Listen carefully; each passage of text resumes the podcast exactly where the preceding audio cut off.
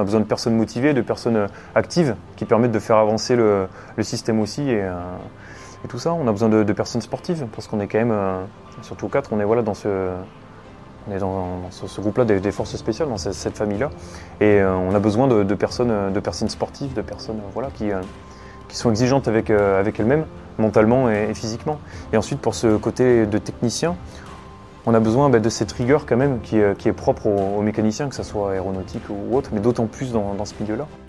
Bienvenue dans Défense Zone, le podcast qui traite des questions de défense et de sécurité à travers des entretiens avec des militaires, des membres des forces de l'ordre, des personnalités politiques ou encore des entrepreneurs. Dans ce nouvel épisode, nous partons à la rencontre d'un métier peu connu et pourtant essentiel, celui de mécanicien hélicoptère dans les forces spéciales. Au sein du 4e régiment d'hélicoptères des forces spéciales basé à Pau, le sergent-chef Romain a la lourde responsabilité de veiller au maintien en conditions opérationnelles des aéronefs. N'oubliez pas de vous abonner au podcast et également à notre magazine papier en vous rendant sur le site défense-zone.com ou en cliquant sur le lien en description de cet épisode. Nous souhaitons une bonne écoute. Donc nous sommes à Pau, euh, au 4e régiment euh, d'hélicoptères des euh, forces spéciales avec le sergent-chef Romain. Est-ce que vous pouvez vous présenter? Ben, Je me présente, voilà, donc sergent-chef Romain, comme vous avez dit. Euh, je suis technicien aéronautique au 4e régiment d'hélicoptère des forces spéciales sur Cougar et Caracal. Voilà. D'accord. Est-ce que vous pouvez nous parler de votre parcours? Comment vous en êtes arrivé à, ce poste? Alors tout simplement, je voulais faire moi dans, la mécanique, dans l'aéronautique, voilà. Et donc en explorant ces pistes après mon, mon IUT, euh, je me suis tourné vers cette, possibilité qu'était l'armée voilà, dans le domaine de, l'aéro. Et c'est devenu mon, choix principal. Donc j'avais pas spécialement de, base, ni de. Donc j'étais vraiment néophyte, néophyte là-dedans. Et euh, donc j'ai décidé de m'engager pour servir en tant que mécanicien sur, sur hélicoptère. Euh, j'ai intégré Saint-Mexan, j'ai fait 8 mois donc de, formation militaire de, base, voilà, donc qui est commune à, tous les sous-officiers, peu importe l'aspect. Donc il y a de, de l'infanterie, des armes de mêlée, il y a mécanicien hélico, il y a un petit peu de, un petit peu de tout. Et à l'issue de cette, euh, de cette formation-là purement militaire, on a envoyé euh, chaque spécialité dans nos écoles euh, respectives. Donc pour moi, ça s'est passé à Rochefort. Donc on a fait 13 mois, 13 mois sur, sur une base armée de l'air, voilà, à Rochefort, où on apprend entre guillemets les bases de l'aéronautique. Donc on fait beaucoup d'avions, un petit peu d'hélicoptères aussi, mais de l'aéronautique surtout en, en, général. Et à l'issue de Rochefort, voilà, on est arrivé en, on est déployé en, régiment dans nos unités, euh, dans nos unités respectives. Et euh, s'ensuit donc quelques formations en fonction des, machines sur lesquelles on bosse. Donc, euh, donc pour, le, pour le coup, moi c'était Cougar et Caracal. Et on, a, on, fait des, on appelle ça donc des qualifications de type propres à nos machines. Et ensuite, on peut être déployé et on commence notre, notre vrai, vrai métier. D'accord. Et euh, quand, vous êtes rentré euh, à Saint-Mex pour devenir sous-officier dans l'armée de terre, vous pensiez déjà à, cette affectation-là?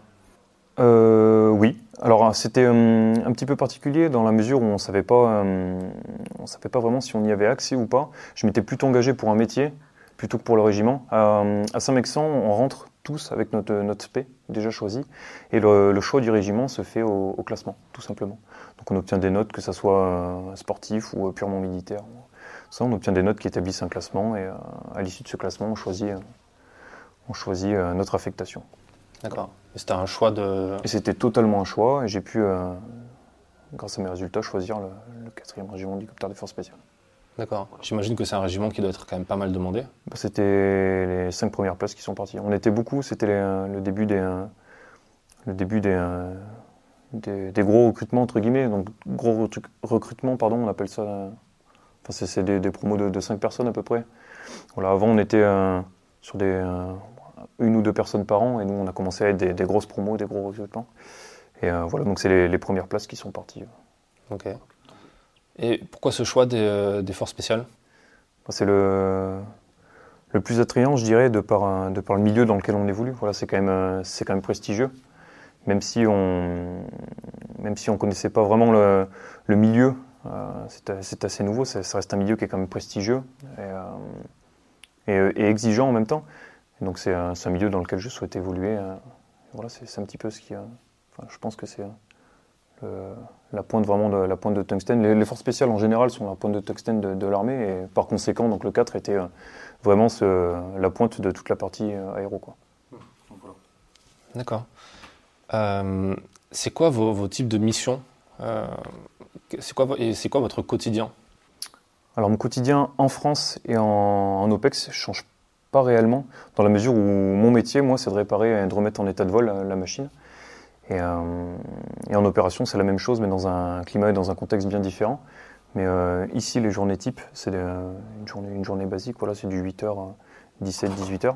Voilà, où on, donc on arrive le matin, on est, euh, comment dire, on est, on a une équipe qui est constituée par le chef d'atelier. Voilà, on est euh, déployé sur nos machines, sous couvert d'un chef d'équipe, et ensuite on, fait toutes les opérations qui ont été euh, programmées dessus. Et en opération extérieure, c'est pareil, euh, sauf que les journées sont beaucoup plus denses. On n'a pas d'horaire prédéfini. En fait, on est plus calé au, rythme de la machine, si elle doit être dispo pour telle date ou pour telle opération, etc. On est plus calqué dessus, donc ça nous arrive de faire des journées, bah, des, fois des grosses journées de 7h, 23h par exemple. Voilà, donc même on pousse jusqu'à, s'il faut pousser, hein, déjà 2h, 3h du matin, ça c'est déjà arrivé. Mais euh, le boulot reste sensiblement le même, juste l'intensité qui, l'intensité qui diffère. Quoi. Parce qu'en opération extérieure, vous pouvez même travailler la nuit si. On travaille même la nuit, le jour, peu importe. Il n'y a pas tellement de, contraintes. Mais il euh, ne faut pas voir ça comme une contrainte. C'est on a un but précis en fait, donc c'est et on est beaucoup plus proche de, de tout ça en fait. Ici, c'est vrai qu'on répare la machine, on la donne au côté euh, piste, donc au côté, au côté vol. Et c'est vrai qu'on nous, on le voit pas tellement. Tandis qu'en vu qu'en OPEX, on est tous un petit peu regroupés et tous ensemble, on est tous proches de, on suit la machine vraiment de, A à Z. Et euh, c'est c'est vraiment le top quand on bosse, on bosse vraiment pour quelque chose, on voit la finalité de, la chose. Est-ce que dans vos missions, vous, vous êtes amené aussi à, vous déplacer euh, euh, encore plus sur le terrain, si j'ose dire, sortir des, des, bases avancées comme Gao et, partir sur le terrain pour réparer un aéronef par exemple? Alors ça arrive, mais on reste quand même soutien. Donc on n'est euh, pas emmené à aller au, contact, c'est extrêmement rare et c'est n'est pas notre vocation de métier. Mais on, ne commande pas, voilà, c'est la machine qui au final euh, qui au final décide un petit peu là où là où on va où on va être. Dans la mesure du possible, on essaie de la de la ramener quand c'est possible dans des euh, dans des, BOA, des, des, bases qui sont le, plus possible reculées pour pouvoir travailler sereinement et, et préparer parce que on a des, pannes qui peuvent se régler pour le coup assez facilement et sans trop d'outils. On a d'autres pannes qui, euh, qui, pour le coup, demandent une, logistique en, base arrière qui est assez, assez complexe. Et euh, on ne peut pas se permettre de faire n'importe quoi, n'importe quoi non plus. Mais euh, ça nous est arrivé de, bouger, de bouger un petit peu partout. Et ça vous arrive aussi de partir en vol avec les opérateurs quand s'ils partent sur une mission? Jamais en opération. Jamais en mission. On est, c'est vraiment pas notre cœur de métier. On n'a pas la, on n'a pas la formation pour. Mais euh, on, part, on OPEX beaucoup plus qu'en France, mais euh, on part quand même souvent en vol, à faire des petits. Euh, on participe souvent aux exercices, mais, mais non, jamais aux missions. D'accord. le fait d'être dans un, régiment de force spéciale, vous l'avez dit, il y a une question de, prestige. Est-ce que dans, il y a de grandes différences, de, différences majeures avec un, ce métier-là, mais dans un régiment d'une force plus conventionnelle? Alors je dirais que pour parler de mon expérience, au tout début, je, ne trouvais pas tant que ça, honnêtement. Je me disais, bon, ben voilà, je, fais un petit peu le même métier que mes, camarades qui étaient de la même promo, euh, simplement dans un hangar différent, avec une tenue différente. Et en fait, euh, une fois qu'on rentre dans cette, euh, fameuse boucle, une fois qu'on a fini toutes nos formations qu'on rentre vraiment dans cette boucle du 4 et de, des opérations, là, on voit vraiment, c'est tout un monde qui, qui s'ouvre. Donc, on côtoie pas le même type de personnes, les missions sont différentes, les moyens sont différents, les missions et même les exercices qu'on nous propose sont vraiment différents. Et euh, on évolue dans une, euh, dans une, euh, dans une ambiance qui, n'a a vraiment rien à voir. Et que je trouve bien mieux, et on est bien plus serein dans notre métier. Et voilà, c'est, je trouve ça beaucoup mieux. Quoi. Mmh. l'état d'esprit n'est pas le même. L'état d'esprit n'est pas le même. Les, les, chefs sont pas les mêmes. On a des chaînes qui sont quand même raccourcies. Et on a la, grosse différence se, se, voit en OPEX. Et on est quand même, on est quand même bien mieux bien Quoi. Et on a aussi un nombre, au final, ça dépend beaucoup aussi du nombre de personnes. On est des, petites entités et on se gère beaucoup mieux euh, en petits groupes. Voilà. Le, choix de faire ce métier euh, en, tant que, en tant que militaire, euh, il s'est fait assez naturellement pour vous? Ou est-ce que par moment vous vous êtes pas dit, ça serait bien quand même de le faire peut-être en civil, dans, dans, le civil, dans une grosse entreprise, avec peut-être un, un salaire qui est différent forcément Alors en se renseignant, en fait, hein, c'est souvent la, question de, la passerelle dans le civil. Euh, en fait, le métier est, particulier. On, pourrait croire que c'est la même chose, parce qu'au final, on, est quand même technicien sur hélico, c'est un métier qui se fait aussi dans le civil, mais il n'y a, pas d'équivalence en fait pour ce métier-là, euh, pour, ce métier-là dans, dans, le civil. Et en fait, en se renseignant, je me suis rendu compte que Finalement, ça nous ouvrait des.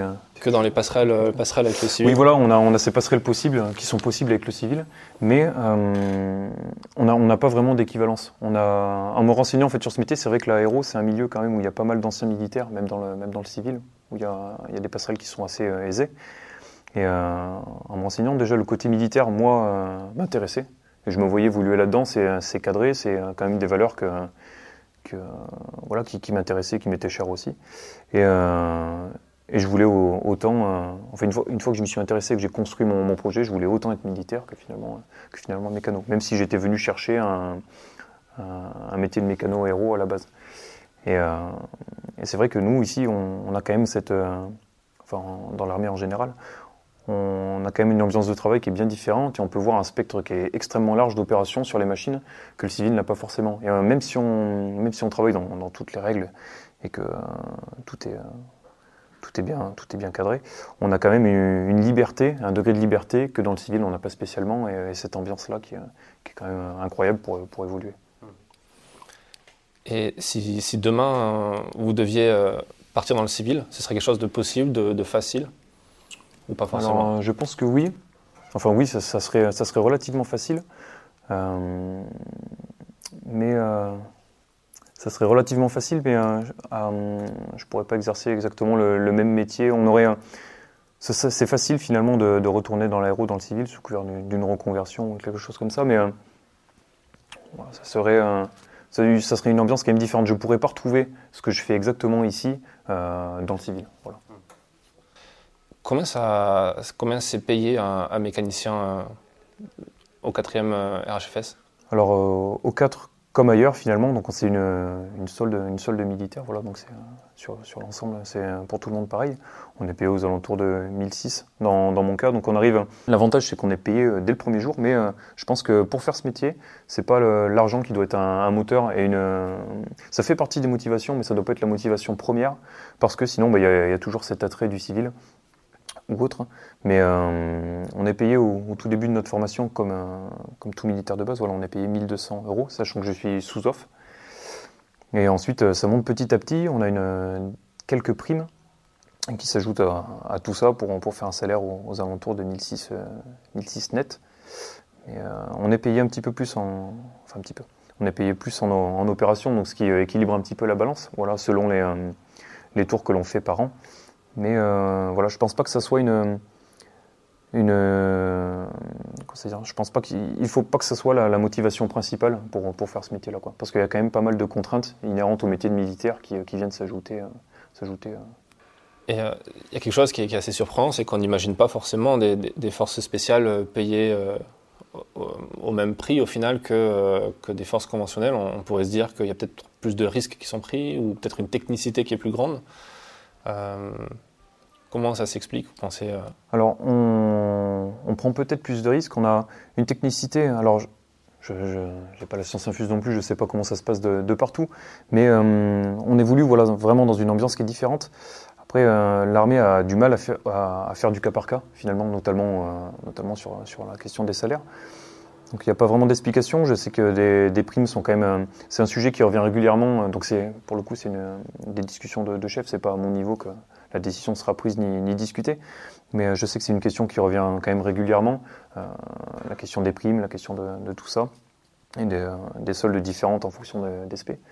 Mais voilà, je ne sais pas si ça changera les, prochaines années, il faut voir, ça évoluera peut-être. C'est pas, pas un peu frustrant de savoir que justement vous pourriez être mieux payé ailleurs, même s'il y a cet environnement-là qui est spécial? Alors frustrant, euh, je pense que c'est vraiment, euh, pour le coup, c'est personnel. C'est ça va être frustrant pour certaines personnes. Certaines personnes vont faire le choix d'aller voir euh, ailleurs, en face. Et moi, je le prends pas du tout comme une frustration parce que je retrouve au sein de mon métier, donc particulièrement dans l'armée, vraiment des, choses que je sais que je ne, je trouverai pas ailleurs. Donc je, ne vois pas du tout ça comme une frustration.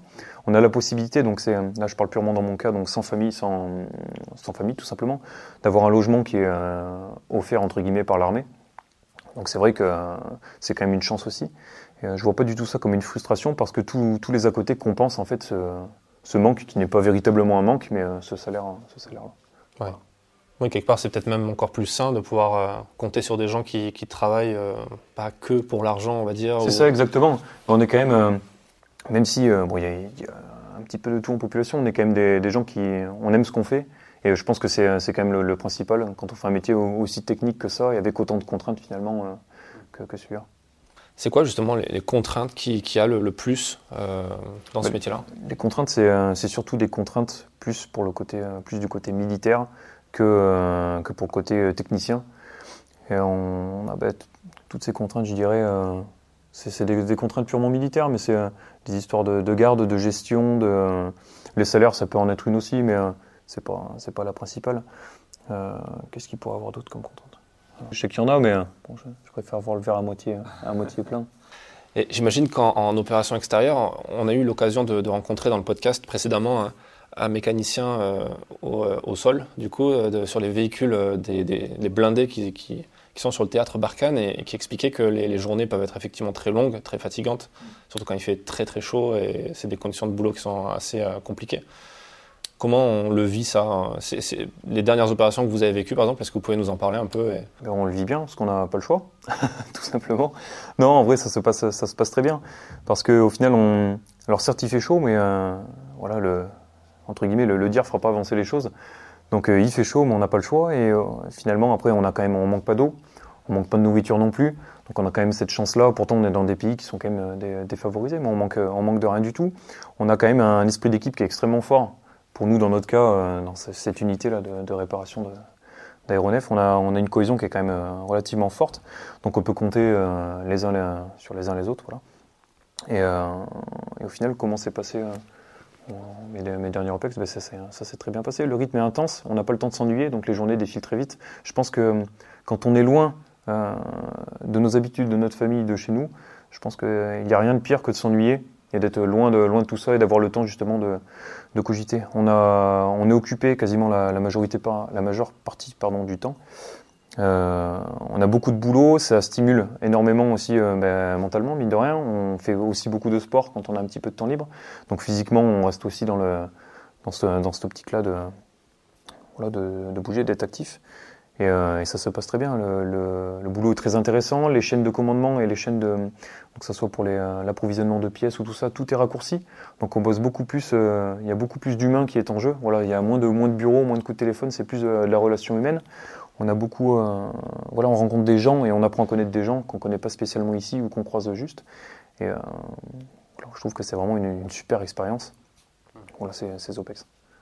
J'imagine que ça va être assez, assez stressant, euh, le fait d'être aussi, de prendre la responsabilité de, faire fonctionner un appareil qui va partir dans une zone de guerre, qui va peut-être même se faire tirer dessus ou qui va, servir à une, mission de récupération.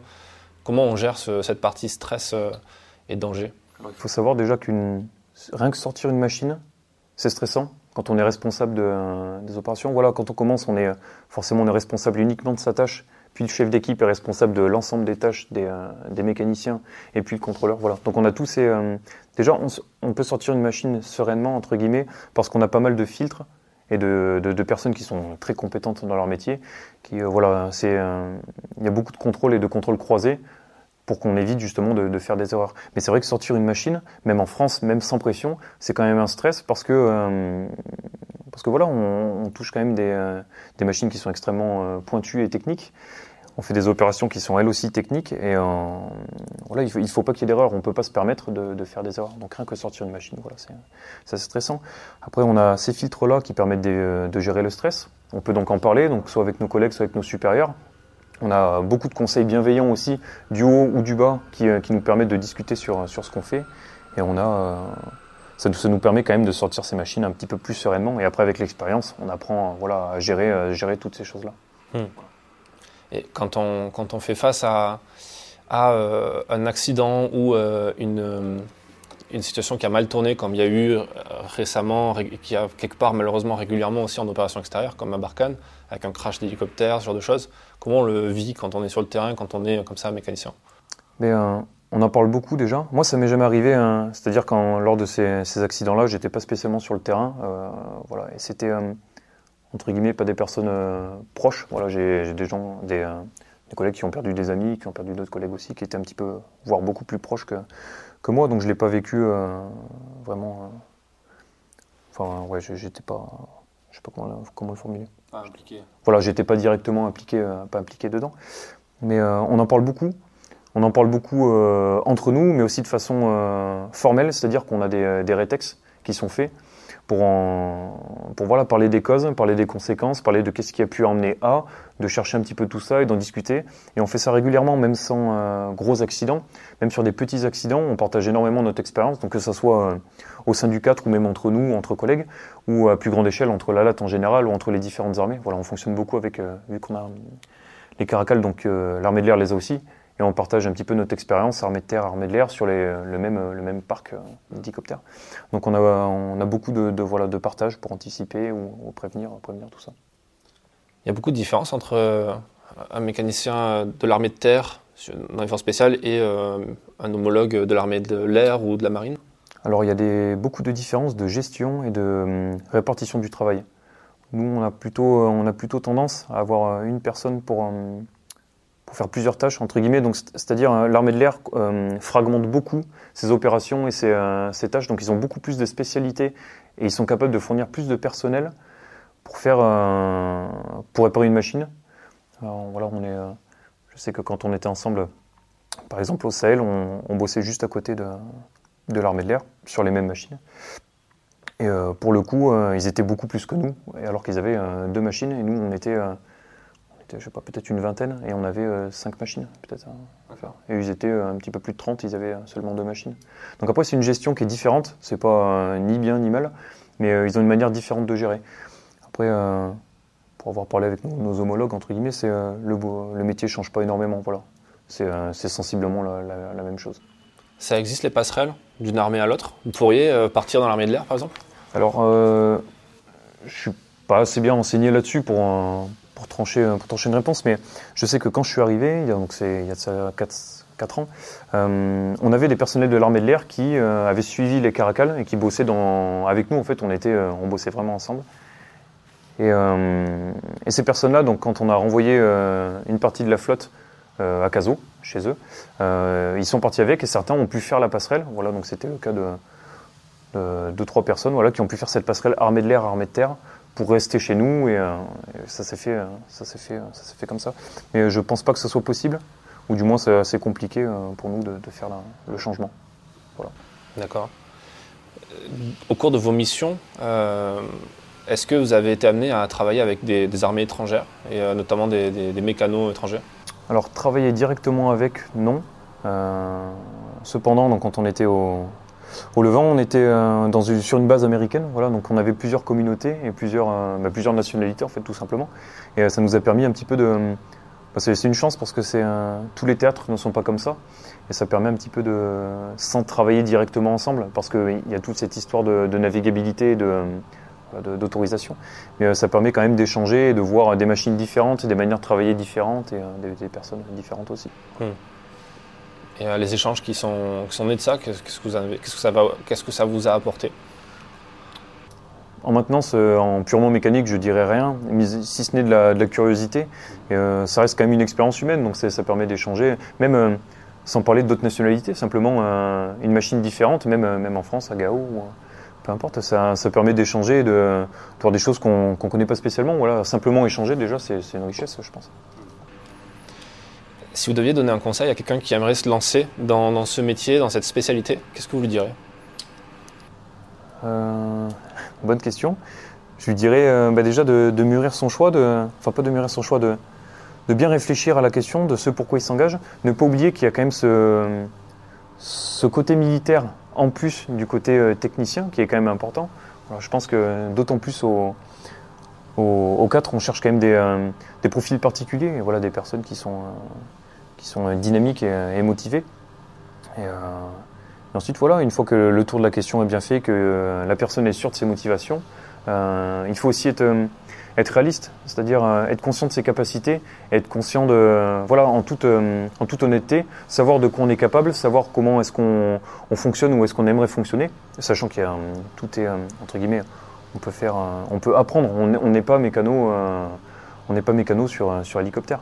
Mais voilà, je pense qu'il faut être honnête avec soi-même, être conscient de ses capacités et ensuite, ensuite se lancer. Voilà. Mais avant tout, il faut être motivé et avoir cette, motivation dont on a besoin, dont on a besoin ici ça demande quand même des capacités qu'on développe euh, difficilement. Je pense par exemple à un, pilote d'hélicoptère qui, est passé sur le podcast qui, pour la gendarmerie nationale qui expliquait que euh, pour être pilote, il faut quand même avoir certaines compétences, certaines capacités qu'on a difficilement euh, par nature ou qu'on obtient qu'on a justement par nature et qu'on obtient difficilement. Est-ce que c'est un peu pareil pour la partie mécanicienne Alors pour la partie pilote, ils ont des tests d'entrée déjà qui sont très sélectifs et qui sont euh, justement là pour tester ces capacités-là, un peu innées entre guillemets, qui se travaillent aussi, mais qui sont quand même, qui sont quand même innées. Voilà, nous on n'a pas pas de tests spéciaux en, entrée. On a quand même les, tests du CESO, voilà, qui sont propres à, tous les militaires qui veulent s'engager. on a ces tests-là qui, qui égrènent un petit peu, mais on n'a pas spécialement de, capacités requises. Après, on, cherche quand même des profils. Euh, on, ne cherche pas, mais on, souhaite quand même des profils et on retrouve un peu dans l'atelier des, profils qui sont particuliers. C'est euh, pour le côté militaire, il faut quand même avoir cette, euh, abnégation, qui, ça qui est inhérente à tous les, au métier de militaire entre guillemets, parce qu'on peut partir au pied levé. Ça m'est déjà arrivé de partir en, trois jours, prendre mon sac, faire mon sac, prendre l'avion et me retrouver au, Sahel. On a, voilà, c'est le jonglage entre vie professionnelle et vie de famille est quand même compliqué. On a aussi cette motivation dont on a besoin. On a besoin de personnes motivées, de personnes euh, actives qui permettent de faire avancer le, système aussi euh, et, tout ça. On a besoin de, personnes sportives parce qu'on est quand même, euh, surtout quatre, on est voilà dans ce, on est dans, ce, groupe-là des, forces spéciales, dans cette, famille-là, et on a besoin de, personnes, de personnes sportives, de personnes voilà qui, qui sont exigeantes avec, avec elles-mêmes mentalement et, physiquement. Et ensuite, pour ce côté de technicien, on a besoin bah, de cette rigueur quand même qui, est propre aux, mécaniciens, que ce soit aéronautique ou autre, mais d'autant plus dans, ce milieu-là. On a besoin de cette rigueur, voilà, de cette, euh, il faut être consciencieux, avoir cette conscience du travail euh, bien fait. Et euh, voilà, ensuite, c'est des, qualités qui, s'apprennent aussi. Voilà. Qui, au fur et à mesure, la méthode de travail va, impliquer tout ça. Et il y a énormément de choses qui se font en interne avec les anciens. Et c'est, on appelle ça? Ce transfert de, savoir qui se fait. Euh. Il y, a des, il y, a des, tests spécifiques euh, liés aux forces spéciales Est-ce que vous êtes obligé de faire un stage en particulier sur... Euh, pas spécialement. Pour, pour, arriver au régiment, non. Après, on a des tests qui se font... C'est pas vraiment des tests, c'est plus des, des semaines d'acclimatation en fait, qui se font en interne pour la partie maintenance, je parle. Les autres, après, c'est particulier. Mais pour nous, on a, une ou deux semaines d'acclimatation un petit peu. Mais on n'a pas de, pas de test particulier. C'est plus une étude de dossier euh, qui, se fait voilà, pour, avoir cet, agrément entre guillemets euh, force spéciale. Mais on n'a pas de test en partie maintenance à proprement parler. Est-ce que vous êtes formé à, minimum à tout ce qui va être euh, technique de survie par exemple, si jamais, comme, certains pilotes sont formés à la survie, si jamais il y a un crash d'hélicoptère, ce genre de choses Alors oui, mais pas aussi poussé que par exemple les pilotes et euh, les personnes qui volent directement euh, en opération avec. Déjà, on a cette formation militaire de base qui nous, euh, entre guillemets, qui nous entraîne, qui nous entraîne. Donc c'est quand même des capacités qu'on apprend et qui nous sont utiles dans, dans, des cas de, dans des cas extrêmes comme, comme, comme cela. Mais on a aussi notre, donc, notre formation de secours au combat, donc on recycle chaque année, voilà, pour être en carte et savoir comment réagir et quoi faire. Et ensuite, on a un petit peu de, quelques formations, mais on n'est pas aussi poussé que les personnes qui partent directement en, opération avec la machine et qui sont, qui sont opérateurs. Ouais, d'accord. C'est super intéressant. Merci pour, euh, pour cet échange. Euh, pour les gens qui s'intéresseraient à cette branche, euh, comment vous, vous êtes euh, vous êtes arrivé à avoir euh, des informations sur ça Comment s'est décidé votre choix? Est-ce que vous êtes allé dans un, CIRFA comme, comme, tous les militaires qui s'engagent. Alors je suis allé dans un CIRFA comme tous les militaires qui s'engagent. Euh, cependant, si, si, je pouvais donner quand même un conseil, c'est vrai que ça serait de, de, croiser quand même les informations et aller chercher l'information là où elle est le, quand même le plus, la, plus vraie, entre guillemets, euh, chercher la bonne parole directement au sein de, de l'armée. J'ai eu la chance dans mon entourage d'avoir des, connaissances qui, eux, étaient un petit peu dans le milieu. Euh, j'ai pu me renseigner sur, sur tout ça, même si euh, on ne peut pas se renseigner sur tout, les choses évoluent très vite et au final, on aura quand même des surprises. Voilà. Mais il faut essayer de se renseigner au mieux. Je pense que les CIRFA sont, quand même un passage obligatoire, mais il faut aller un petit peu plus loin pour travailler ses réflexions et vraiment chercher des, infos, des infos supplémentaires. Voilà. D'accord. Et ben merci encore pour cet échange et, euh, C'était avec plaisir. et à bientôt. À bientôt. Merci d'avoir écouté cet épisode jusqu'à la fin. S'il vous a plu, partagez-le autour de vous et abonnez-vous au podcast pour ne pas rater les prochains. Défense Zone, c'est aussi un magazine en ligne et en version papier disponible sur le site internet défense-zone.com. Rendez-vous en description pour plus d'informations et à très vite dans un prochain épisode.